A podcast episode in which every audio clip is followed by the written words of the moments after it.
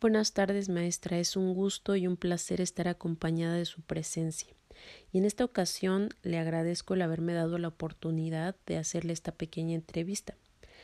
Tengo el conocimiento que tiene una gran trayectoria como periodista, investigadora, crítica y maestra. Y en esta ocasión la entrevista se va a basar en el tema de el cuerpo y sus mundos alternativos. Y entonces damos seguimiento con la primera pregunta.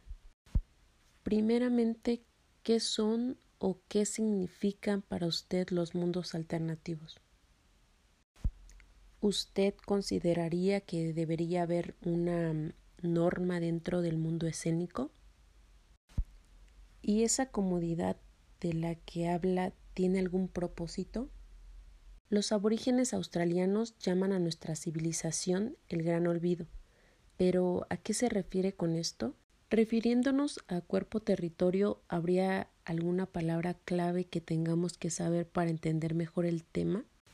Hablando sobre el origen, ¿hay alguna relación en específico que tenga con la danza y el teatro? Según la cita que hace sobre las palabras de Marcel Proust, para usted, ¿qué representa la expresión? De todos los movimientos artísticos de los que ha hecho referencia, para usted, el posmodernismo, ¿qué abarca? Tengo entendido que usted relaciona a los seres humanos como Dios. ¿Por qué esta referencia?